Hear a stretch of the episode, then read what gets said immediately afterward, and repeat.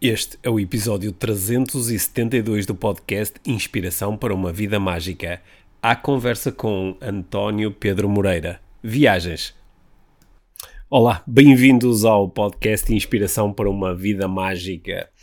Esta semana, episódio à conversa com. Tive a sorte e o privilégio de estar à conversa com o António Pedro Moreira. Uma conversa que eu já tinha na minha cabeça, concebida enquanto hipótese há muito tempo e que finalmente se concretizou. E, mais do que falar sobre o Pedro, vou deixar que sejam as palavras que ele escolheu uh, utilizar no seu próprio blog, na sua própria página da net, para o descrever, falarem por tudo aquilo que eu poderia dizer neste início de episódio. Então aí vai. Sobre mim, diz o Pedro, Nasci há uma semana em Valdecâmara, mas às vezes parece que foi há 30 e muitos anos. O tempo estica-se e retrai-se e confunde-me. Passei algumas horas em Coimbra e saí psicólogo. Passei outras na Finlândia, Noruega, Inglaterra e vários minutos em vários países espalhados por aí. Desde que me libertei de uma vida mais normal, apareceu-me o um mundo e olhei de frente. Há uma hora e tal despedi-me e fui viajar 50 mil quilómetros entre Portugal e Singapura. Gostei e percebi o que queria fazer da vida. Escrevi um livro sobre essa viagem. Depois fui outra vez. Pedalei de Portugal à África do Sul. Escrevi outro livro. Deixei o tempo passar e lancei-me do Panamá ao México à boleia. As conversas que tenho inspiraram-me a criar a Metamorfose Ambulante, o meu programa de histórias de viagens e entre outros projetos. Tenho mil ideias, mas não tenho tempo para todas. E assim vou vivendo, umas vezes em casa, umas vezes fora, mas sempre de página em página, ideia em ideia. Pois é, precisamente sobre algumas dessas ideias, alguns desses projetos que uh, eu vou falar já a seguir com o António Pedro Moreira. Por isso convido-vos uh, a acompanharem-me nesta bela viagem. E vamos nós.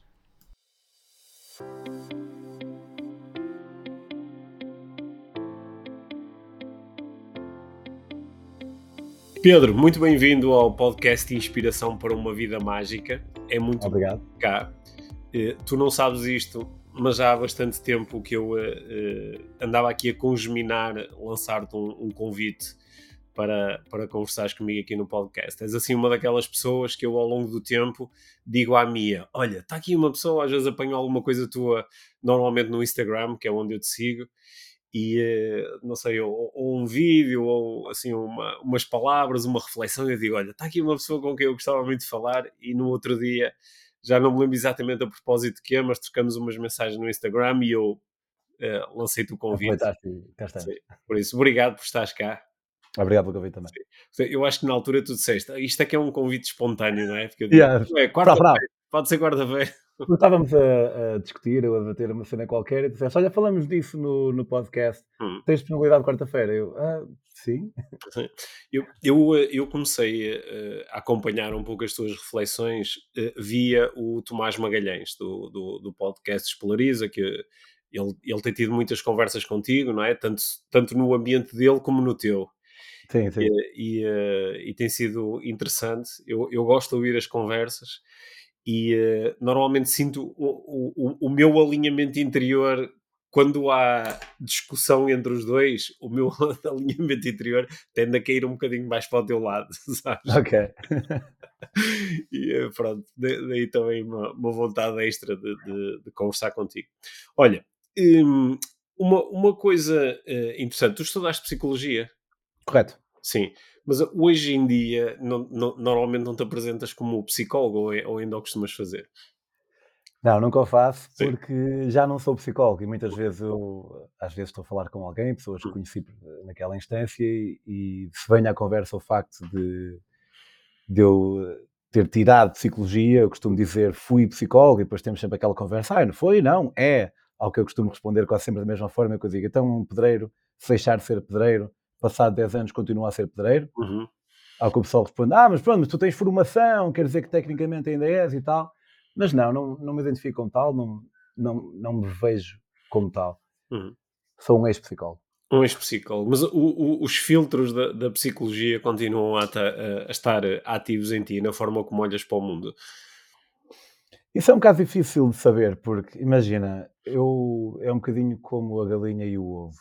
Eu sempre tive uma determinada abertura para não só o meu universo interior, como o universo interior das outras pessoas também. Uhum. E, eu acredito que foi isso que me levou a, a ir para a psicologia. Eu posso, obviamente, ter aprendido algumas coisas, num curso de 5 anos é, é possível que tenha aprendido algumas coisas e tudo mais, mas não sei se eu vejo uh, o mundo ou as outras pessoas porque tirei psicologia ou se tirei psicologia porque já o via assim. Eu arrisco-me a dizer que é a segunda hipótese, apesar de não desconsiderar que ter tirado esse curso me, me deu alguns pequenos talentos, digamos. E mais do que ter tirado o curso, ter trabalhado como psicólogo. Uhum. Porque hum, eu eu sei que toda a gente existe, mas eu sinto que não, não aprendi assim muito na universidade. Eu não ia a muitas aulas um, e se fosse hoje teria feito de uma maneira diferente, mas tinha 18 anos, estava em Coimbra. É, é um bocado aquela dualidade que é impossível resolver, que é eu, eu acho que aos 18 anos uh, ainda é um bocado cedo para uma pessoa ir tirar um curso que o apaixona, ao mesmo tempo também acho que está na hora, porque uhum. se continuarmos a subir a, a, idade de entrada das pessoas no mundo da, da, da, adultez e da responsabilidade, então não sei onde é que vamos acabar. Portanto, é assim um paradoxo que eu próprio não sei como resolver. Mas a verdade é que eu fui para a psicologia precisamente por ter esse tipo de interesses e, e depois no curso fui aprendendo, mas sobretudo, como disse, foi a trabalhar que eu realmente tive a oportunidade de mergulhar em realidades tão, mas tão, tão, tão distintas da minha que me fez aprender muito e também de certa forma, eh, ainda que num parâmetro diferente, eu diria que aprendi quase tanto nas dinâmicas entre mim e os meus colegas de trabalho, como aprendi nas dinâmicas entre os utentes com quem eu trabalhava. Uhum. Então, então, se hoje em dia essa, essa a lente ou os filtros da psicologia não, não, serão assim os mais determinantes na forma como olhas para o mundo, há, há, outro, há outro filtro que tu utilizes, sei lá, mais o filtro da, da filosofia, da, quando olhas, ou, é uma coisa muito tua? Eu, eu tendo a olhar para o mundo e para, para a minha experiência, uh, essa marcando também um, um, certo paradoxo. Eu acho que eu vivo em constante fascínio com, com a vida. Tipo, acho que o facto de eu, de eu existir contra todas as probabilidades é algo fascinante. Eu e tu e o Zé Manel da esquina. E então uma das coisas que eu tenho naturalmente e que também faço por preservar é, é esse espanto, porque efetivamente dá-me alguma alegria à maneira como eu vou processando vida afora. Ao mesmo tempo, o facto de eu estar, ter consciência de que não só é improvável, como também vai acabar, faz com que, e aqui sim encerra-se o paradoxo, que é, eu acho que a vida é para ser levada extremamente a sério, e ao mesmo tempo não é para levar a sério de maneira nenhuma. Percebes? E é um bocadinho difícil conciliar tudo. É para levar. Eu estava a pensar nisto ontem, por acaso, especificamente ontem, que eu estava a pensar. Porque lá está, isto é uma coisa na qual eu penso muito, e se eu tivesse, obviamente, se calhar se me perguntasse isto daqui a uma semana, eu podia responder de uma maneira diferente, mas neste momento é o que se me oferece dizer. É um desses filtros, é a constatação da, da finitude da vida e que, como eu estava a dizer, eu sabendo que é a única oportunidade que eu tenho de existir e de ter algum significado. Significado também é uma coisa que me importa muito. Sendo que essa única oportunidade é esta, então isto é para levar a sério. Ao mesmo tempo, sendo que daqui a nada já não estou aqui, então se calhar não é para levar assim tão a sério. Uhum. E eu vou tentando integrar estas duas noções paradoxais dentro de mim. Uhum. Mas, para simplificar, eh, e na, na raiz, eu diria que um desses filtros é uh, mais ou menos constante consciência da minha finitude, sendo uhum. que não acredito em vidas após vida. Uhum, ok. Pois eu ia, eu ia uh, desafiar aí o, o, o pressuposto que tu apresentaste, não é? de, que, de que só tens esta vida e que é a única que tens e que ela é finita. É? Ia desafiar, não tanto em função das minhas próprias crenças, que estão bastante alinhadas com essa, mas eh, em função das crenças de muitas pessoas. Tu, tu achas que isto é uma das coisas com que eu me tenho debatido muito no, nos últimos tempos, porque eu estou. Uh, tenho muitas pessoas, inclusive muitas pessoas que acompanham este podcast, né, que têm uh, crenças, as, as, suas crenças naturalmente em relação ao, à vida, ao mundo, ao universo, à existência de Deus. E eu tenho muito uma tendência a olhar para essas narrativas como formas de, de nós regularmos o nosso sistema perante esta incerteza, incerteza quase esmagadora que é estarmos a, a viver uma vida sem, sem manual de instruções, sem saber porque é que estamos aqui, de onde é que viemos, para onde vamos. E sem um significado extrínseco e sem pessoas a quem culparmos pelas coisas más que acontecem na nossa vida. Certo, e, e, e que a forma de nos regularmos perante essa incerteza toda é às vezes agarrarmos uma, uma determinada narrativa. É? é também assim que estamos a olhar para essas, para essas narrativas do, do isto como uma parte, parte de algo maior que eventualmente existirá. Sim, eu acho que as pessoas se agarram um bocado. Eu pensei nisto muito quando eu no Gabão, eu fiz uma viagem de bicicleta de Valcambra até a África do Sul, uhum. em 2014, 2015, e fiz a costa toda da África. E quando fui dar ao, ao Gabão, tive lá uma experiência acerca da qual já falei muito, não vale a pena estar aqui a repetir, mas fui convidado para fazer xamã numa cerimónia em que ele, o xamã come uh, uma raiz cujo princípio ativo é ibogaína, uhum. eles chamam aquilo iboga, uhum. eles no, em francês diziam bois sacré, bois sacré quer dizer madeira sagrada, e, e, essa substância psicoativa facilita algumas alucinações e delírios do xamã, e para eles é Deus a falar através do xamã. E eu a partir de, eu aí eu apercebi-me de, se calhar, isto é uma intuição, nem sequer chega a ser uma intuição, é uma hipótese minha que é, eu acho que as substâncias psicoativas tiveram um papel fundamental na, pelo menos na organização das religiões e dos mitos que depois mais tarde levaram às religiões como nós as conhecemos.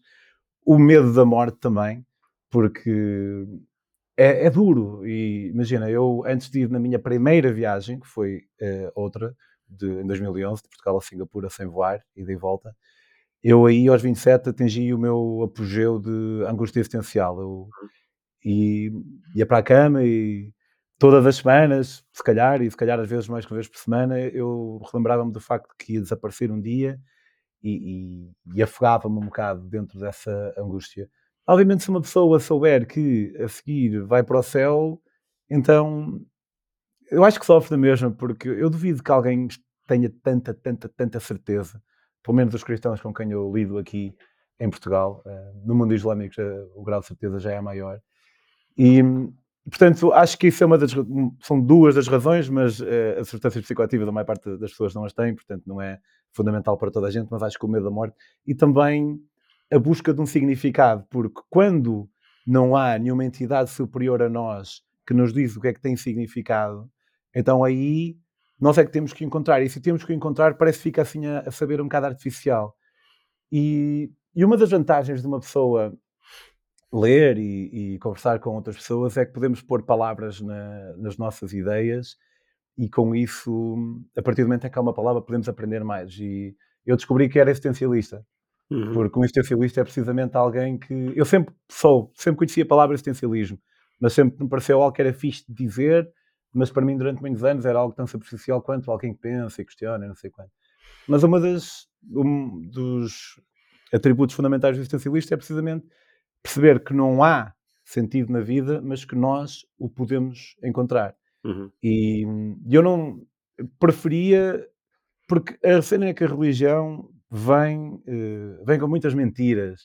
Uh, e se Deus existe ou não, uhum. isso não é uma mentira, é uma verdade infalsificável, portanto, nem é mentira nem verdade, essa é uma hipótese que nós nunca vamos saber, a menos que ele apareça aqui agora. Mas dentro do, dos próprios livros sagrados há, há, contradições, há coisas que vão contra a nossa noção daquilo que é, que é possível e, e do que não é. E depois há todo um livro que, felizmente, dentro de mais no cristianismo, menos no islamismo, por exemplo, as pessoas aprenderam, aprenderam a ver mais como metáforas ou a ser mais seletivos. Eh, eu não vou aceitar esta mensagem, mas vou aceitar aquela. Mas mesmo assim causa-me algum dissabor o, o pessoal dar tanto valor a um livro que lá dentro tem mensagens que são más. Tipo, se é para ser assim, porque é que o pessoal não tira e fica só com as boas? Uhum. Mas, yeah, e assim vou navegando. Olha, gostei, gostei da tua proposta da, da, da ligação que estavas aí a, a criar entre a experiência com, com a substâncias eh, psicadélicas e, o, e, e a aderência a este tipo de narrativas porque eu já há, um, há uns anos, já há quase 10 anos, passei, passei duas semanas no Peru uh, a, a, fazer tomas quase diárias de, de ayahuasca. Ah, boa. E, um, e eu, as, as, experiências que eu estava a ter, não é, continuamente, noite após noite, cerimónia após cerimónia, eh, se eu, em algum momento, eh, as interpretasse não como criações do meu inconsciente estimulado pela, pela aquela substância, mas sim como mensagens que estavam a vir de fora para dentro, epá, eu estava prontíssimo para começar a minha religião. E, claro, claro. E para, escrever okay. meu, e para escrever o meu livro sagrado e começar a, a angariar seguidores. E, e, e, há dois componentes nisso, que é, um deles é o facto das pessoas mesmo que saibam que estão a, o que é que estão a fazer, como tu sabias, já se vão sentir impelidas a isso. E eu acredito que há pessoas que simplesmente geneticamente têm mais propensão para, para esse tipo de metafísica do que outras.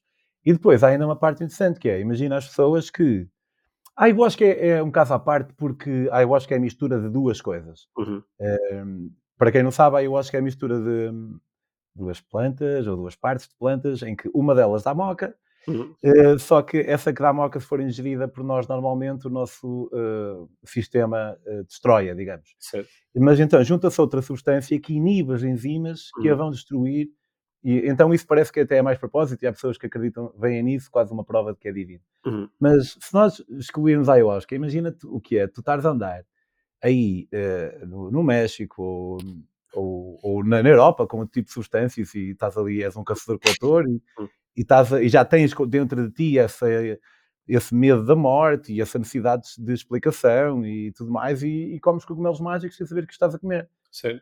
Podes ter experiências que facilmente são vistas como do divino. Sim, e, e, isso também acontece às vezes, quando, mesmo quando uh, estamos a lidar com, sei lá, com, com, uma doença no corpo, entramos num estado febril, começamos a, a ter alucinações, não é? também temos experiências que achamos que são um bocadinho uh, fora do comum para nós e que temos a, tendemos a tomar como uh, experiências que, são, que, que, vêm de fora, não é? Podemos interpretá-las dessa forma. Olha, eu, eu antes, de, antes de, de, de, me ligar aqui para conversar contigo, estava a, a ler uma notícia no Instagram sobre um, um pastor no, no, no, Colorado, nos Estados Unidos, que uh, lançou uma criptomoeda, alegando que foi Deus que lhe tinha dito para lançar a, a criptomoeda, angariou uh, vários milhões de, de dólares. A, a, criptomoeda basicamente era lixo, aquilo era, era um projeto sem pés na cabeça, ou quer dizer que as pessoas perderam o, o dinheiro todo que investiram, mas ele, por seu lado, eh, tinha eh, conseguido ficar com 1,3 milhões de dólares, sendo que gastou a maior parte do dinheiro numa, numa mansão para ele e para a mulher. E pronto, e ele continuou a argumentar que fez esse gasto, ele apareceu a reconhecer que de facto tinha feito aquele lançamento da criptomoeda e que aquilo não fazia muito sentido, mas que ele estava a seguir as instruções de Deus, tal como tinham sido as instruções de Deus que o levaram a, a, a, construir aquela mansão. E, portanto... Isso é, é, o, tipo, é o pior crime possível, quase, porque obviamente estou aqui a hiperbolizar um bocado, hum. mas uma pessoa aproveitar-se hum. da fé de outras pessoas hum. é, é como tu aproveitaste uma velhinha, como tu aproveitaste alguém indefeso, alguém que está a confiar em ti e tu usas isso a teu bel prazer. E isso nos Estados Unidos da América e no Brasil, Sim. por exemplo, em que hum, não só o pessoal é tendencialmente mais fervoroso, uhum. como também há todo tipo de seitas, pá, isso acontece muito. Hum. E, conheces o, o, Darren Brown? Não é o Dan Brown, é o Darren Brown. Conheço, conheço o Darren Brown. Já, já, olha, já fui de propósito daqui ó, a, a, Inglaterra para ver um, um espetáculo dele. a sério, olha, eu fui de propósito daqui à Inglaterra para ver um espetáculo dele e depois não fui. Sim. Qual é que vi? Eu, eu vi, eu, já, eu fui há uns anos, fui a Sunderland, eu já nem me recordo exatamente qual era o nome do, uh, do espetáculo foi, foi, olha, era um espetáculo que me lembro que ficou assim muito marcado porque foi o espetáculo começava com uh, ele uh, foi, foi o ano em que ele se uh, assumiu publicamente como homossexual. Sim, ele tá, eu lembro-me dessa entrada, mano, o gajo diz assim: opá, eu andei a pensar, ué, a pensar, ué, estava super nervoso e depois eu disse a toda a gente que era gay e o pessoal não se importou nada. Porque a maior parte, porque a maior parte das pessoas, lembro-me lembro disso por acaso. Sim. Eu, eu olha, assim que ele abriu, foi assim que ele abriu o espetáculo, contar essa história, olha, sozinho sentado numa cadeira no meio do palco, a dizer que andou durante meses em sofrimento e depois contou e as pessoas disseram só, e depois. partilhamos essa paixão, adoro. Eu que há, há tempos, aqui há uns anos, pá, é assim, pensei que as pessoas que eu mais admirava no mundo, por razões diferentes, eram o Sam Harris, o Darren Brown e o Louis C.K. Uhum. As pessoas que, tipo, não é que admirava, mas o mais próximo que eu teria de, de ídolo, apesar de eu não acreditar nesse conceito. E, e, o Darren Brown, para quem não conhece, Darren uhum. é, é o mentalista, mas ele também já escreveu alguns livros, já li dois. Uhum. Um, já, se calhar já leste o Happy. Uh, já li o Happy e também li o, o, o uh, Tricks of the Mind, penso que é assim que o primeiro. Eu também. Eu acho que ele tem três ou quatro, eu também li os dois que tu leste. Pá, e o gajo, eu falei dele agora, uh, porque estávamos aqui a falar em feitas e tudo mais, ele, um, contrariamente a um ou outro mentalista daqueles mais de uh, à antiga, ele admite sempre que tudo o que faz são truques, uhum. mas os truques dele são tão loucos Sim. que parece magia mesmo, é, é, é inexplicável. E ele faz, eu aconselho para quem não conhece uma série que é The Experiments. Uhum. Antes estava tudo no YouTube, agora não sei onde é que está, mas pá, vale muito a pena. Ele, ele, tem, ele tem uns especiais no Netflix também que são, uh, que são uh, fantásticos. Ok, não sabia que ele tinha cenas Netflix agora. Ele tem uh, dois ou três especiais que ele fez no, no Netflix, são fantásticos, onde ele Uh, testa assim a séria a capacidade de instalar crenças. Há uma em que ele instala num tipo a crença de que o mundo vai acabar, há, há noutra em que ele, ele testa o, a, capacidade que as pessoas têm de seguirem autoridade. Uh, ele vai cria um, um, cenário assim muito recambulesco numa festa onde ele contrata umas pessoas e depois vai-lhes vai-lhes dando instruções, vai-lhes pedindo sempre um pouquinho mais para as pessoas, até ao ponto em que lhes está a pedir para mentir, aquilo, até o ponto em que lhes pede para, para, para assassinarem um... uma pessoa, para empurrarem um tipo de uma. De, de um telhado, yeah. O do gajo, ele, eu falei disto porque num dos episódios, que acho que é dos Experiments, ele, ele pega numa pessoa que ele conhece ali e ele leva para os Estados Unidos da América, porque é mais fácil, porque ele é conhecido, é muito conhecido no Reino Unido, e ele consegue fazer com que esta pessoa se torne o líder de uma seita. Uhum. Ele consegue fazer com que esta pessoa ponha tipo a mão na testa de uma pessoa e as outras pessoas desmaiam. Uhum. Tipo, cenas, o, o poder da mente é, é, absolutamente fantástico. E alguém usar esse poder sobre a mente das pessoas para se aproveitar delas, Hum. Parece que é tipo assim um nível extra de, de má onda. Sim. sabes que o, o, o, Darren Brown ele começou uh, a carreira dele assim como performer, como, uh, como uh, hipnotizador. Ele estudou hipnose, aprendeu a fazer hipnose de palco e enquanto ele estudava era assim que ele ganhava algum dinheiro. E depois, mais tarde, ele foi aprender assim, uma área do conhecimento que eu explorei durante muitos anos, que é a programação neurolinguística, ele aprendeu-a muito bem, aprendeu a utilizá-la muito bem e, e, ele foi ser muito paradoxal, que é ele por um lado, inclusive no livro dele, no, no, Tricks of the Mind, ele goza muito com a PNL, usando, dizendo que isto é possível no científico, mas ao mesmo tempo está continuamente a utilizar, porque ele aprendeu a utilizar muito bem aquelas estruturas de comunicação. Eu gosto muito dos espetáculos dele porque ele está continuamente a fazer programação hipnótica, sendo que depois quando ele está em palco, ele está a usar truques que são seguros, não é? Ele não vai para palco com coisas que podem não funcionar, ele controla sempre tudo aquilo que está a acontecer. Mas é um, é, é, é um tipo muito interessante e que eu muitas vezes sugiro, sobretudo a pessoas que estão no mundo do, do desenvolvimento pessoal como eu estou e que uh, começam a ter assim umas, umas crenças um bocadinho eh, fantásticas ou fantasiosas acerca do desenvolvimento pessoal. E eu proponho-lhes que, que, vejam o trabalho que o Darren Brown faz porque o Darren Brown é muito bom a expor a forma como certas pessoas basicamente são, são os con artists, é? são os aldrabões e vão para cima do palco usar estratégias que são conhecidas há muitos anos para proporem que estão a falar com, com pessoas que já morreram ou que estão a adivinhar certas coisas, porque ele, ele consegue fazê-lo e, e quem, eh, quem sabe onde encontrar informação sobre aquilo que ele está a fazer consegue acompanhar perfeitamente o processo.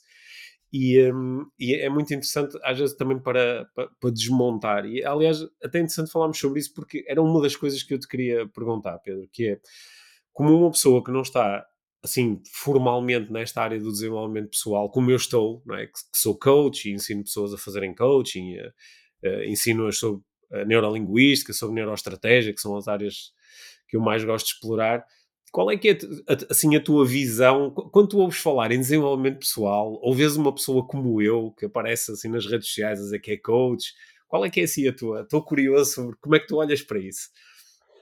Ok, assim, eu por acaso pensei nisso uh, antes. Um, e não quero estar aqui a ter uma resposta um bocado standardizada, mas ao mesmo tempo é, é aquela em que eu.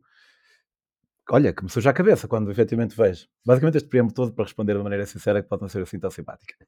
Que, que imagina, sei lá, se alguém me diz que é coach, hum. eu, eu não, não tenho um preconceito à partida, não tenho. Mas a verdade é que muitas vezes, quando ouço alguém que se diz coach a falar sobre um método ou uma cena que fez, nunca levo assim eh, muito a sério. Mas isto não é para dizer que não reconheça que, que é uma área que existe e que é importante e que há bons profissionais que a fazem, mas não sei se não quero será de. Não sei muito bem quem é que se pode tornar coach, se é qualquer pessoa que se pode tornar coach, não é? Percebes? Não sei se há ordem, não deve haver ordem dos coaches, não é? Não, como é uma área não regulamentada, eh, tu se quiseres podes terminar esta sessão e dizeres, olha, agora sou coach. Pronto, eu acho, acho que isso pode ser um problema e acho que isso se calhar mina um bocadinho a credibilidade que... Não, tem barreiras, é uma profissão sem barreiras à entrada, é? e isso, isso é, tem muitas vantagens e ao mesmo tempo é problemático, claro. Ao mesmo tempo, estava a ouvir um certo da Joana Marques na grande entrevista com o Vitor Gonçalves, uhum e, e também não, por mais que eu goste da Joana Marques, também não. Ela estava a falar lá, pelo menos nesse certo que eu vi, que foi tirado do contexto, devo dizer, eh, ela estava um bocado a falar como se toda a área fosse algo. Estava a, estava a tomar a parte pelo todo, uhum. basicamente. Um, ou tomar a todo pela parte. Uhum. E eu, eu, também não, não, não, vejo isso, até porque já te ouvi a ti a falar aquilo, e, pá, nunca devia trabalhar, mas, uhum. mas confiro-te credibilidade e, e pá, no, no, no, no não sei se já vi, mas uma pouco beleza aqui e ali vejo pessoal a falar e eu fico aquele. Eh, para mim, a intuição não dou tanta importância como alguma, algum pessoal dá, mas dou alguma e, e muitas vezes o pessoal a falar a quem atribuo alguma credibilidade. Sabes que eu acho, a forma como eu olho para o coaching, eu acho que o, o coaching bebe diretamente ou anda a reboque da, da, da filosofia e, e da psicologia, é? que são as áreas do conhecimento que exploram caminhos que depois permitem ou uma série de outras atividades que são uh, mais simples ou até às vezes mais superficiais, no sentido em que não aprofundam tanto certas questões, andarem depois assim um, um bocadinho a reboque, não é? Porque pegam em duas ou três descobertas ou duas ou três linhas e uh, transformam-nas transformam em, em, uh, em, processos que mais pessoas podem seguir ou utilizar. E uma coisa que para mim às vezes é um bocadinho frustrante é que uma das principais críticas que se faz ao coaching é a utilização de clichês, é o dizer às pessoas como é que elas deviam viver a vida, é a utilização de fórmulas, quando por definição nada dessas coisas é coaching. Porque coaching é extremamente neutro, coaching, o, o coaching enquanto processo não tem um, um, um código de, de, de, valores, não te diz, olha, está certo ou está errado, deves fazer isto ou deves fazer aquilo. O coaching é uma estrutura sobretudo de, de questionamento e uh, portanto, às vezes é um bocadinho. Eu gosto de fazer esta pergunta para perceber como é que, que quem está de fora uh, vê o coaching. Porque eu próprio tenho aqui uma relação difícil às vezes com o coaching, porque vejo muitos dos meus colegas Uh, Mas não há, há tipo uma federação, uma cena assim que seja. Há, há, há, organizações, há organizações internacionais, sabes? Sendo que eu, eu, eu, não, eu não, não gosto muito. De, essa é a parte de qualquer profissão, é uma parte que a mim não me, não me interessa muito, sabes? O, o, o tentar controlar uma coisa via burocracia uh, acho sempre complexo. Uh, prefiro assim o alinhamento de três ou quatro princípios que depois garantem que. que... Sim, só estava a ver porque depois isso abre, abre a porta. Abre a porta. Pessoa, sim, qualquer pessoa que dizer que é coisa. Sim, claro que sim. Mas, uh, quando, quando tu ouves esta expressão desenvolvimento pessoal, né, quando, quando tu pensas no teu desenvolvimento pessoal, desenvolvimento pessoal é o que para ti, Pedro? Olha, isso aí é que é uma expressão que me aborrece já um bocado. Uhum, sim. Porque, hum, ok, Acho que sinto que hum, há pessoal a quem lhes dizem E aqui estou a falar do, numa, num desenvolvimento pessoal, mas desligado da onda do coach. Uhum. Não que eu tenha problema nenhum em estabelecer críticas, caso fosse o caso, mas pá, aqueles Andrew States e Jordan Peterson Sim. e esse pessoal todo. Eu sinto que há pessoal a quem é dito que eles estão perdidos. Uhum. Percebes? Acho que há muita gente que diz, pá, por exemplo, um gajo que o pessoal da tua área curte bué, que é o, o Simon Sinek. Uhum. Mas esse, pronto, esse aí eu conheço muito menos e não tenho nenhum, nenhuma ideia acerca dele, positiva ou negativa, mas uma vez ouvi-o a dizer uma cena que aquilo ficou-me. E, e ele disse: opá, porquê que achas que as pessoas estão. Ele está assim, deves ter visto isso, é muito famosa essa. Ele está, está assim sentado e ele disse: porquê que achas que as pessoas estão todas deprimidas hoje em dia? Porquê que achas que não sei quanto? E isso convidou em mim um conceito que eu ainda vou explorar mais, que é o populista filosófico. Uhum. Ou, se calhar, de uma maneira mais facilmente perceber, o profeta do Apocalipse. Uhum. Opá, porque este pessoal, muitas vezes, identifica um problema por intuição. Uhum. Tipo, opá, porque é que, ele, é que eu fui procurar? Tipo, as pessoas estão mais deprimidas hoje do que antigamente. Sim. Opá, eu tive dificuldade em encontrar meta-estudos, não sei quanto. Depois, entretanto, comecei a usar, a usar o chat GPT, lembrei-me disso. E diz, olha, podes-me encontrar isto, porque é um bocadinho difícil de... Estava a ser um bocado difícil de encontrar e não, não cheguei assim a grande conclusão. Depois, pá, mesmo assim, hoje em dia, uma coisa é ter mais pessoas diagnosticadas com depressão, ou vários tipos de psicopatologias, do que antigamente. E isso não quer dizer que haja mais, simplesmente pode ser mais diagnósticos. E então acho que há muito pessoal aí que diz às pessoas que elas têm um problema, que eles estão perdidos, e o pessoal, ah, realmente eu estou perdido, eu não sinto, uh, não sei qual é o meu propósito, não, sei. Não sabe qual é, se calhar, uma data de coisas que é normal não saber, a determinada etapa da vida, e então agarram-se a este pessoal que diz: olha, pá, não devias masturbar, não devias tomar banhos de gelo, devias clean your room, pá, yeah, arrumar até o quarto é fixe, eu sei que até pode ser visto como metáfora e tudo mais, mas quando eu penso em desenvolvimento pessoal, penso muito no Jordan Peterson da vida, uhum. que se aproveitam um bocado da vulnerabilidade, vulnerabilidade que as pessoas têm ou que eles imputam às pessoas. Uhum. Ou seja, uma vulnerabilidade que se calhar até é normal, ou as pessoas nem tinham realmente, mas que eles dizem, não, tu tens esta vulnerabilidade. E sabes que mais? Ouve o que eu te digo e vais sair dessa vulnerabilidade. Uhum. Então, é um bocado por aí. E porque quando eu ouço esse termo, é, vem muito acoplado a isso. Uhum. Destrinçando, esquecendo a Jordan Peterson todos.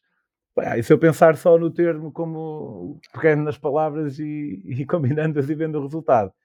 Epá, é óbvio que eu acho que é positivo alguém tentar perceber o que é que falha na sua vida, o que é que está a mais e tentar descobrir os melhores caminhos para chegar a uma versão de si que seja melhor do que aquela anteriormente. Mas, desculpa lá aqui o testamento, mas tem mais uma cena a dizer acerca disso que tenho pensado recentemente. Opá, eu até pensei nisso, até escrevi no meu telemóvel. Um, ando a tentar escrever assim algumas pequenas aprendizagens. Deixa eu ver se, eu, se está aqui assim à, à mão. Epá, não é nada do, do outro mundo, mas as pessoas querem mudar, mas raramente mudam. É difícil alguém lembrar-se dos truques que aprendeu para ser mais loquaz ou carismático. E é difícil estarmos tão atentos a nós mesmos que nos tornemos pessoas mais compreensivas ou menos reativas.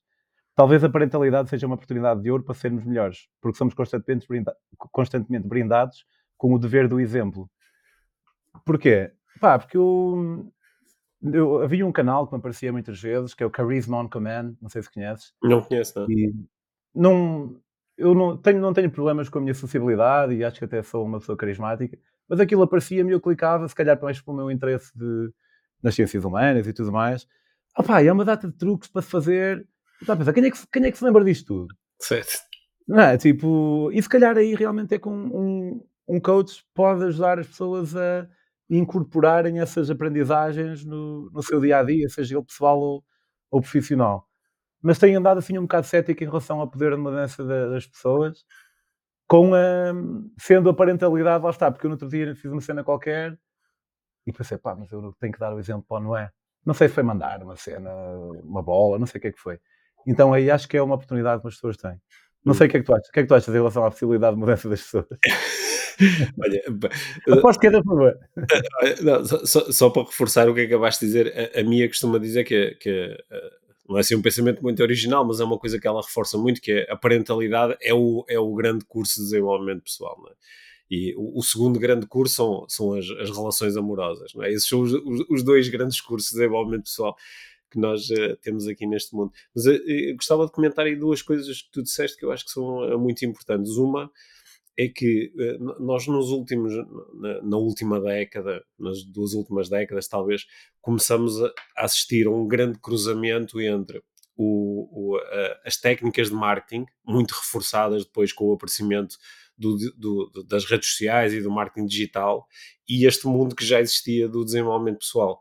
Porque de repente passaste a ter comunicadores muito poderosos, como por exemplo o Anthony Robbins, eh, ou agora, assim, mais recentemente, os exemplos que tu deste, por exemplo, o Jordan Peterson, uh, pessoas que são, são, são carismáticas, têm, têm, uh, são, são fluentes, têm uma boa capacidade de se expressarem e que se apoderam muito bem de, de, de, destes, do, do, processo de, criação da necessidade primeiro, para depois mostrar uh, um possível alívio da dor que instalaram e que exacerbaram inicialmente.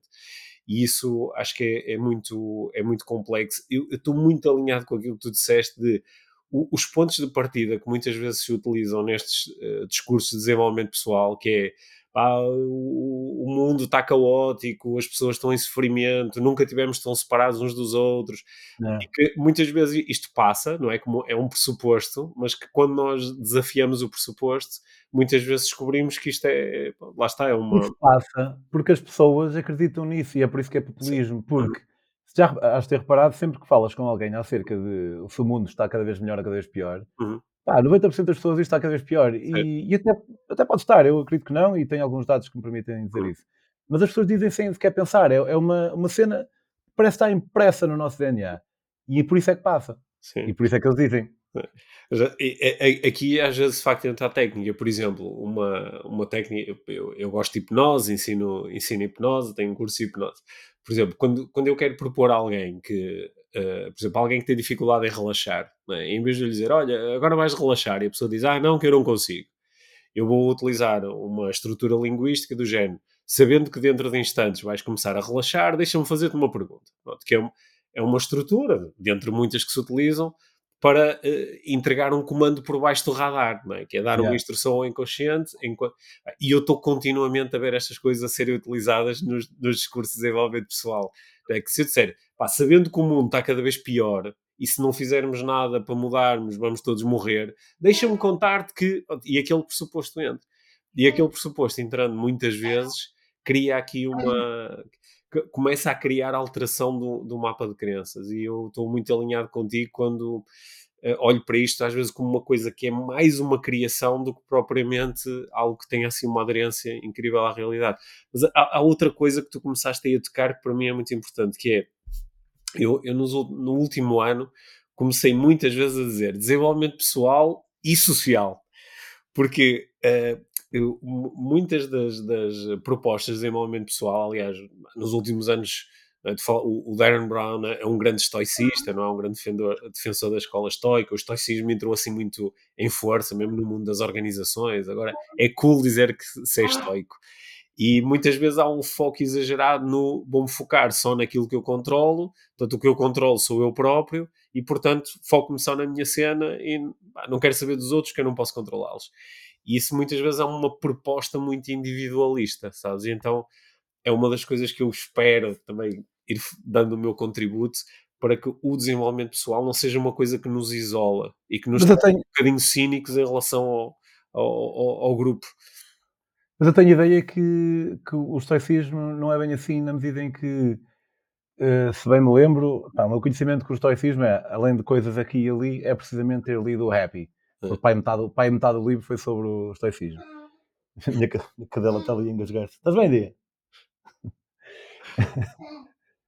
Ela às vezes bebe água muito rápido e depois engasga-se.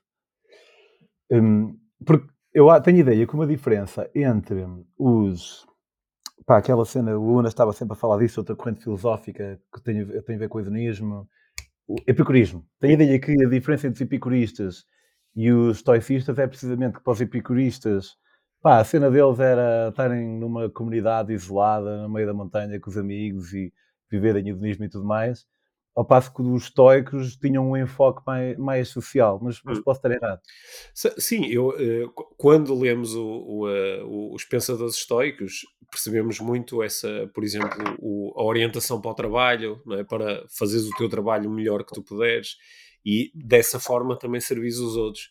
Eu vejo é que muitas, eh, são, há muitas apropriações modernas do estoicismo é quando uma proposta de ah, foca-te naquilo que tu, não, que tu controlas, não é? Por exemplo, começas a ver uh, imagens sobre a guerra na, na, na, no Médio Oriente e diz, ah, isso é uma coisa que eu não controlo, não consigo influenciar, portanto vou-me focar na minha cena. E, ou, ou sei lá, pensas nas é, eleições é. aqui em Portugal a 10 de Março e diz, opá, eu não controlo, a minha única, a minha única forma de controlar é ir lá por a minha cruzinha, portanto não vou dedicar tempo nem, nem espaço a isso. E isso é, é, é muito. É tipo uma corrupção de, um, de algo que faz sentido, porque mas consigo perfeitamente ver alguém a dizer isso em relação à, à guerra da Palestina e aos votos também, mas a verdade é que há algo que as pessoas controlam em relação à guerra da Palestina. Sim. Eles podem ser manifestantes e Sim. controlam o facto de poderem fazer uma manifestação, depois não controlam o desenlace final. Certo. Mas, portanto, Tiago, faz, faz, nunca, nunca tinha pensado dessa perspectiva, que realmente uma boa ideia pode ser cumprida à forma de levar a um maior egocentrismo. Sim, sim. Portanto, eu, eu ultimamente tenho feito este acrescente desenvolvimento pessoal e social, que é para nos uh, relembrar continuamente de que nós podemos uh, trilhar caminhos para nos aproximarmos daquilo que queremos ser, ter e fazer, e, e também pensar na forma de, de, de criar impacto no, a um nível mais global, ou a um nível social, ou eh, em relação a, à vida dos outros. Né? E eh, fazendo aqui uma, uma ligação com outra das coisas que eu gostava bastante de falar contigo, né? tu, tu assumes-te como um, um viajante, né? escreveste livros sobre, sobre viagens, já fizeste umas viagens assim bem, bem marcantes e que algumas pessoas talvez designassem de meio loucas, tipo sair, sair de bicicleta rumo à África do Sul. Eh, o, o, o, via, o, viajar, o ato de viajar e do, do, conhecer outras culturas e nos metermos nessas aventuras todas ajuda-nos muito a ganhar aqui novas perspectivas em relação a tudo aquilo que estávamos a, a falar agora. Assim, uma ou umas grandes aprendizagens que tu fizeste com as tuas viagens que não trocavas por nada? Olha, imagina-me, quando a pessoa está em viagem e viajando com o meu, como eu viajo, a minha primeira grande viagem foi em 2011. Eh, como eu disse há um bocado, fui de Portugal a Singapura sem voar, ida e volta. E em nove meses e meio gastei cerca de 3 mil euros. Uhum. Portanto, fiz 20 mil quilómetros de boleia, uh, pá, paguei para dormir boa da pouco e quando dormia, pagava para dormir era sítios fracos. Uhum. Depois fiz a minha viagem até a África do Sul, bicicleta, foram 15 meses, e aí acampava, o máximo que eu paguei Tirando um, o hotel em Espanha antes de apanhar o barco, eu acho que o máximo que eu paguei num hotel em África foi 6 euros. Uhum. Uh, portanto, pá, os sítios eram, eram maus, eram maus. E hum, eu via viagens sempre em baixo custo. E depois fiz uma do Panamá ao México à Pleia, em 2018. Uh, sempre tudo à boleia e sem pagar uh, alojamento também. Uhum. E porquê? Epá, eu gosto que as minhas viagens sejam uma aventura. Gosto que tenham que haja um desafio. Gosto que haja medo. A minha última viagem já não teve assim muito medo. Uhum. E, e, é por isso que eu agora a minha próxima vai, já tenho algum medo. E, e, é algo que me, que me cativa, por, por razões que, que eu ainda não descortinei totalmente. Mas também, uma pessoa entregando-se assim ao mundo com poucos meios de subsistência, ou, ou pelo menos não querendo despender de muitos meios de subsistência, uma pessoa obriga-se a passar um bocado mal. E todos nós sabemos, e todos nós estamos fartos de saber, que a esmagadora maioria das pessoas vive muito pior que nós. Uhum. Por exemplo, uma pessoa que ganha 1500 euros líquidos por mês está no 1% do mundo. Do mundo. Do mundo, sim. E, e nós sabemos isso na teoria, mas eu, além de saber isso, eu vi isso. Tipo, eu Felizmente, não, especialmente em África, que era onde eu achava que mais iria acontecer, acabei por não ver assim muita miséria. Vi muita pobreza, mas aí percebi que uma coisa é pobreza, outra coisa é miséria. Uhum. Uh, mas apesar de não ter visto muita miséria, pá, vi mesmo muita pobreza, via famílias inteiras que viviam tipo aqui nesta parte da minha sala, estás a ver? Tipo, sete pessoas ali a dormir, ou seis. E isso tira-me, rouba-me um bocado a minha inocência. E eu acho que eu, eu eu estou numa crise um bocado, estou numa crise de 40% de idade. Hum. Uh, ainda não cheguei à meia idade, mas acho eu. E eu acho que o facto de ter feito as minhas viagens teve um, um, papel importante nisso. Que é, por um lado é bom, é sempre bom, mas em termos de sentimento, é bom e é mau. Em termos filosóficos é bom, em termos de sentimento, por um lado é bom, por outro lado é mau. Por um lado é bom porque eu, isso relativiza muito mais os problemas que eu, que eu possa ter no meu dia a dia. Epá, aquela história do mas há pessoas que morrem à fome em África é, é bem verdade. Eu, eu, apesar de não ter visto literalmente pessoas a morrer à fome, sei que elas existem e havia outras formas de pobreza muito agravada. E isso é algo que eu trago comigo e que me faz ver os meus problemas com. Sem, essa palavra, se calhar, como inconvenientes em vez de, de problemas. Obviamente, isto é algo, porque é tão difícil nós treinarmos a nós próprios, que isto é algo que eu trago dentro de mim, mas não quer dizer que não resvalo esporadicamente para aí. Relacionalmente, tento não ser esse gajo. Porque se alguém está a queixar comigo, isto é alguém que eu sou de mim para comigo mesmo. Uhum. Se alguém está a queixar de pá, porque não teve Sport TV durante três dias, Pá, este aqui se calhar é ridículo demais, mas se alguém está a queixar que, pá, que amolgou o carro e vai ter que gastar 250 euros, uma cena assim, e está bué, chate... está bué chateado, eu tento ouvir em vez de estar a dizer, mas há pessoas a morrer em África, porque ninguém gosta desse gajo, é chato. Agora, portanto, internamente ajudou-me nisso, nessa perspectiva. E isso foi bom em termos emocionais. Em termos emocionais também foi mal, porque eu tenho tido alguma dificuldade nos últimos tempos em lidar com, com o privilégio que tenho. Eh, e eu sei que é uma cena que está muito em voga, a cena do white privilege, whatever, e eu não sinto isso. Uh, aqui há uns meses li um livro que finalmente me permitiu-me descartar-me de, de, culpa histórica, mas, mas, sinto responsabilidade. Eu não sinto responsabilidade por ser branco, eu sinto responsabilidade por ter mais do que muita gente. E, e, há negros que têm muito e têm mais que eu, e há brancos que têm menos do que vários negros, portanto, para mim não é uma questão racial, apesar de se cruzar muito, mas pá, eu, eu vi tanta coisa e vi tanta gente a viver com tão pouco e que é difícil para mim incorporar o facto de que nesta minha casa, por exemplo, tenho um quarto vazio. Uhum. E eu falo disto às vezes, chamo-lhe o paradoxo do quarto vazio, que é eu, eu, sei que há pessoas que se veem lixadas para pagar um quarto, Uhum. E eu dou-me ao luxo de ter um para mim e para a minha esposa, um para o Noé, que é o meu filho, e tenho um vago, tenho um escritório, tenho esta sala enorme, tenho, opá. E, e aí, hum, mas eu gosto disso, porque isso foi isso que, apesar de me sentir mal com isso, se não fosse isso, por exemplo, eu não tinha tomado umas decisões que foi. Para mim, a minha decisão mais importante nos últimos tempos foi ter hum, decidido doar 5% de tudo o que ganho para caridade. E a verdade é que se eu não tivesse esse desconforto emocional que em boa parte foi proporcionado pelas coisas que eu já vi nas minhas viagens, eu não tinha tido esta ação que eu vejo como moral.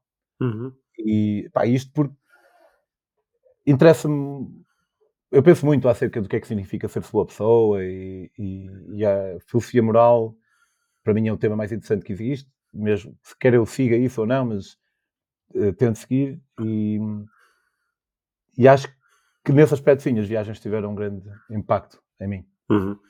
Tocaste aí no, num dos meus grandes temas de desassossego pessoal, que é, eu tenho, tenho lido muito e procurado aprender bastante sobre, sobre altruísmo, sobre o movimento do, do, do altruísmo eficiente e, e, eh, e, e tentar, é? porque também tenho uns momentos como tu de não, não tenho quartos vazios, mas tenho outras coisas claramente em excesso e, uh, e penso muito sobre isso. Nesse sentido, um, um, dos últimos episódios, eu acho que é o penúltimo episódio do, do, do Sam Harris, em que ele fala com o, uh, com, o, com o Chris, com o tipo do, do, Ted. Ted. Do Ted. Uh, houve ali um momento que me trouxe um bocadinho de descanso, porque o, Chris fez, fez uh, menção a, uma, a umas contas que tinham sido feitas em que se propunha que se se todas as pessoas do mundo que estão em, em, por causa do seu rendimento, que estão em condições de doar, se dessem anualmente ou 10% de todo o seu rendimento, ou 2,5% da sua riqueza global, se um terço das pessoas que estão em condições de fazer isso o fizessem, o, eh, tínhamos dinheiro em excesso para resolver basicamente todos os problemas do mundo. E portanto, ali a proposta dele é: se tu individualmente estás a fazer isso, se tu estás a doar todos os anos 10% do dinheiro que ganhas ou 2,5% da tua riqueza global, tu já estás a fazer a tua parte. E isso trouxe-me um bocadinho, trouxe-me um bocadinho de, de, de sossego. Depois, pronto, não sei se é só uma forma de poder continuar a usufruir dos quartos vazios. Opa, se me permites, é, é capaz que assim, imagina, ehm, como a maior parte do pessoal não faz, certo. Eh, eu acho que é o dever das pessoas de fazerem mais do que a sua parte. Atenção, eu não dou os 10%, eu dou 5%. Hum. E pá, foi uma decisão que pá, porque andava a sentir-me, sentia mal, estás a ver? Sentia-me mal comigo mesmo e achava que era uma merda. E, e foi precisamente em conversa até com, com o Tomás que eu queria dar 10%, mas estava-me a gostar, pá, porque é dinheiro, não é? Sim. É dinheiro. E eu tenho um quarto vazio, mas também não, não, não ando a dar em dinheiro. E, e eu até acho que ele disse: Olha, porque é que não, em vez de dar 10, não, não dá 5? Começas com 5, sim. E, e, para mim foi fascinante. Eu já dei duas vezes, eu dou uma vez por ano. Uhum. Não vale a pena estar a dar todos os meses. E isso também é uma das cenas do altruísmo eficaz, que é. Eu até escrevi um pequeno texto sobre isso recentemente. É fascinante o quão não feliz eu me sinto quando dou. Uhum. Porque é, é carregar num botão. Certo.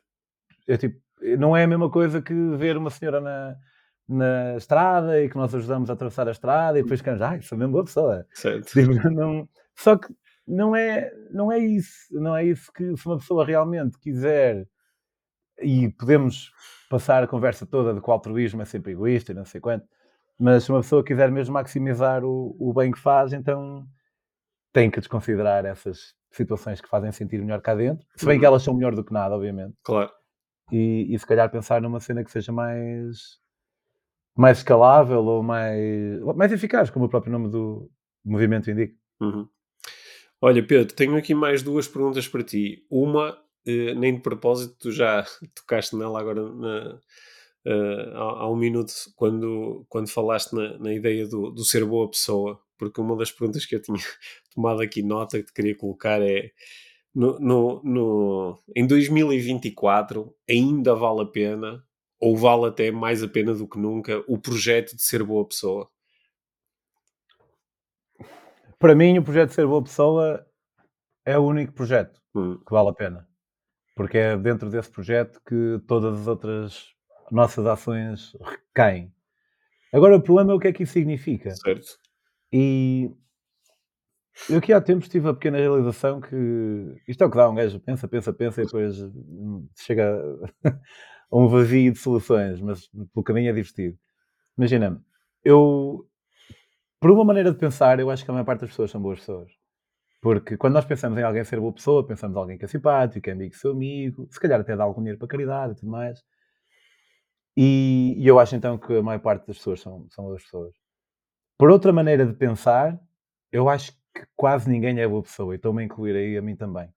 Porque qualquer pessoa que viva com mais com muito mais do que aquilo que merece para ter uma vida condigna, por mais subjetividade que haja no termo de condignidade, e opta por não ajudar pessoas que têm muito menos que elas, ou pessoas que escolhem, sem precisarem disso, comer animais, por exemplo, sem, sublinho, sem precisarem disso. Uhum. Uh, opá, é difícil de alguém se, se, se, ver como boa pessoa. E reitero que eu estou-me incluído nesses grupos. Não me incluo na parte dos animais, hum. mas incluo-me na parte de viver com mais do que preciso. E depois também tenho a terceira solução, que é as pessoas não são nem boas nem más, porque na verdade eu não acredito em livre-arbítrio, eu acho que nós somos só um código genético e um conjunto de circunstâncias. Uh, portanto, tendo dito isto, pá, acho que sim, obviamente, porque ser boa pessoa implica nós não só termos noção desse privilégio que temos, pode ser dinheiro, ou pode ser até o nosso tempo, e haver um esforço para fazer com que outras pessoas possam beneficiar um bocado do mesmo, nem que seja da nossa atenção, ou seja do que for. Porque hum, nem sequer é assim um, uma atitude tão altruísta, falando agora outra vez daquele paradoxo da Phoebe e do Friends, que todo o altruísmo é egoísta, porque a verdade é que uma pessoa sente-se bem a ser fixe. Uhum. É? É, é fixe, é fixe. Sim. E portanto, sim, Ava, acho que hoje, não mais do que ontem e não mais do que amanhã, mas sempre com a prioridade máxima disso. E, e acho que se calhar é importante as pessoas terem a franqueza com elas próprias, como eu aqui acho que tenho, de, de olharem para dentro e pensarem, pá, eu não sou assim tão boa pessoa quanto eu penso. Uhum. Agora, obviamente estou a dizer isto, estou a usar o meu próprio padrão, não é? Mas também foi a mim que tu perguntaste. Mas acho que as pessoas duvidarem um bocadinho mais acerca do quão boas pessoas são, dava jeito. Porque basta as pessoas pensarem assim. Se calhar, especialmente alguém que acha que a maior parte das pessoas não são boas pessoas. E tu vais perguntar, ok, então tu achas que uh, eh, 30% das pessoas não são boas pessoas? Vamos dizer, em vez da maior parte, que é muito exagerado. As pessoas, calhar, dizem, yeah, yeah, acho que 30% não são boas pessoas. Ok. Quantas pessoas é que tu achas que responderiam sim à pergunta és boa pessoa? Pá, acho que a esmagadora maioria das pessoas responderia que sim, não é? Sim. Então há aqui, há, há aqui algo errado, há aqui muita gente que está enganada. Uhum. E de acordo com a tua percepção do número de pessoas, quer dizer que 70% das pessoas estão enganadas. Uhum. É mais provável tu estás enganado do que não estás. Não está, claro. Ou é o facto de seres tu que torna diferente, uhum. mas os outros também são eles. Uhum. Né? Certo. Então acho, acho que as pessoas duvidarem um bocado de si próprias nesse sentido é o primeiro passo, porque nós não podemos tomar nenhuma ação boa ou má, né? antes de tomarmos consciência de que ela é imperial. Uhum. Bom. Uh, gostei de, de, da tua afirmação inicial de que o, o projeto Ser Boa Pessoa é, é, é, é, o único projeto que vale realmente a pena, porque um, uma das coisas que para mim às vezes uh, também é, é, é, curiosa de observar aqui como instrutor de desenvolvimento pessoal é que é, é muito mais comum uh, as pessoas procurarem ajuda de um coach ou procurarem uma treinada abordagem de desenvolvimento pessoal porque estão em busca de ou de alcançarem sucesso financeiro, né, de criarem mais abundância, ou de deixarem de lidar com a escassez, ou porque gostavam de aprender a comunicar melhor, ou gostavam de melhorar os seus relacionamentos, ou, ou whatever, e menos comum dizerem eu quero ser melhor pessoa e, e quero ter ajuda nesse processo, quero ter aqui uma ajuda a explorar os caminhos que me podem levar a ser uma melhor pessoa. E eu acho que uh, também uma parte do trabalho que eu procuro fazer e também se calhar uma das razões pelas quais este podcast existe há, há, há tantos anos é, é o entregar este estímulo que no fundo está resumido aí na tua frase de que ser uma pessoa é o único projeto que, que vale realmente a pena. Eu acho que as pessoas uh, acham que não precisam de ajuda para ser boas pessoas hum. porque é fácil, é? É só uma decisão. Mas é, é, pá, é, é difícil, imagina, eu aqui há tempos uh, eu acredito no, nosso sistema meio socialista, né? acredito no Estado Social um, e, e, acredito que as pessoas deveriam pagar os seus impostos. Mas, como acredito nisso, e como acredito nisso, eu tenho que estar à altura daquilo em que eu acredito. Porque, apesar de eu não acreditar, em subjetividade moral, eu acredito que há uma moralidade absoluta, não estou a dizer que sou eu que sei qual é, mas acredito que há. Eh, apesar de eu não acreditar em relativismo moral, pá, se eu digo que prefiro uma coisa, tu dizes que espera outra, nós podemos bater, bater, bater e lá no final é um bocado difícil saber quem é que tem razão. Mas uma coisa é, é objetiva, que é a coerência. Isso aí sim, isso aí é, é observável.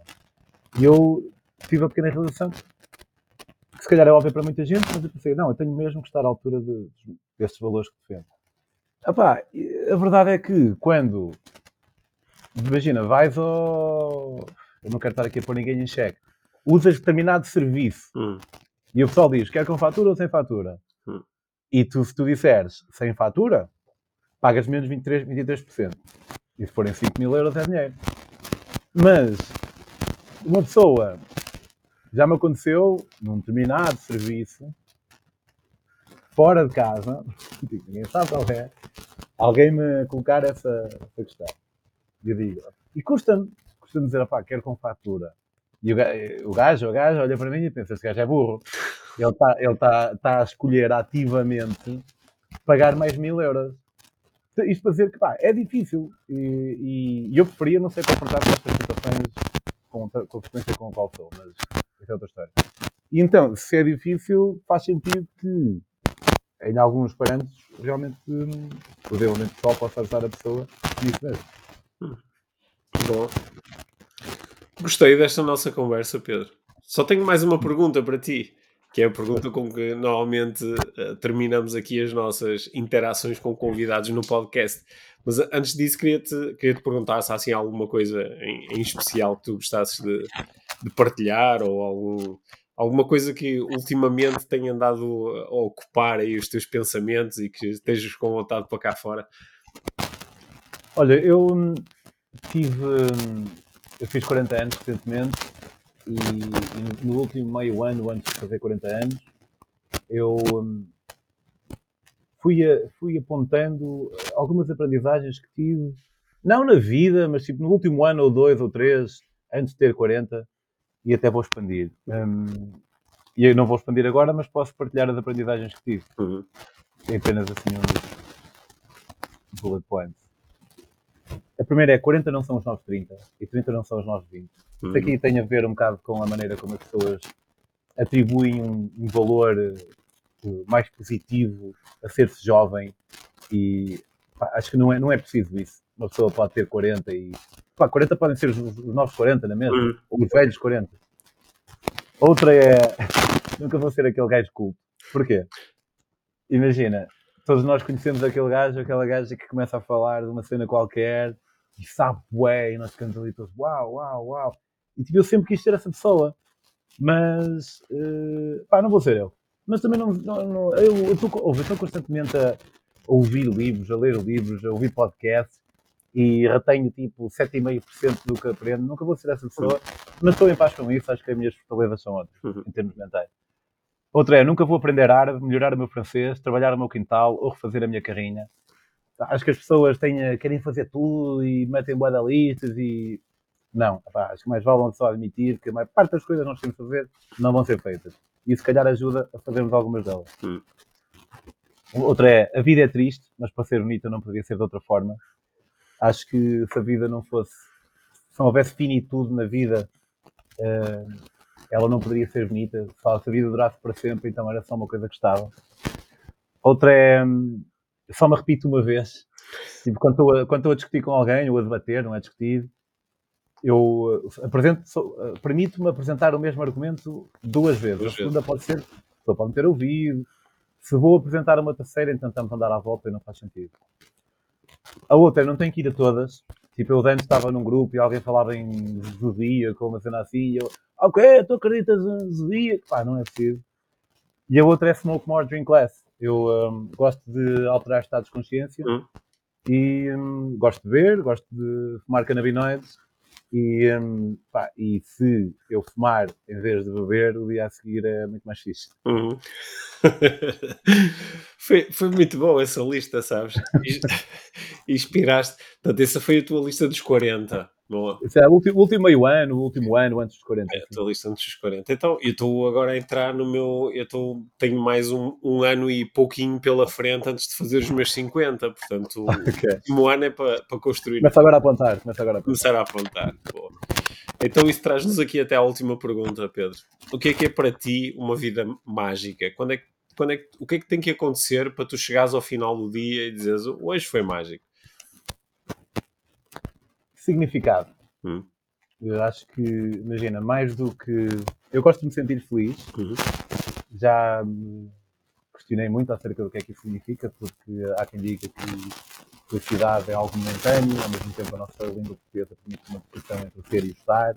Ser feliz implica, se calhar, um, uma mais ou menos constante de algum contentamento, mas nos últimos anos e aqui não meti na lista dos 40 anos porque já ando a pensar nisso há mais tempo, percebi que mais do que uma vida feliz, apesar de não ajeitar, uhum. mais do que uma vida feliz, eu quero uma vida com significado. E, e para isso, obviamente, dentro dessa vida, quero que os meus dias tenham significado. Algo quero que eu seja um gasto a fazer ou a pensar em, em aspectos, ou fazer coisas que eu acho que estão a caminho de algo que me faz sentido. E eu estou a ser deliberadamente vago porque isso, o significado, de certa forma, a pessoa percebe durante o próprio dia e ao, fim da vida também. Por exemplo, essa cena de, do altruísmo eficaz e de doar os 5% e tudo mais. Não me dá felicidade a dar o dinheiro. Não sinto nenhum pico, de felicidade. Até fica um bocado tipo, eh, não sei nada a fazer isto e vou ficar sem dinheiro que me permiti, que podia ser usado para me dar picos de felicidade. Mas atribui significado à minha vida porque é estar a fazer algo que eu acho que é meu dever.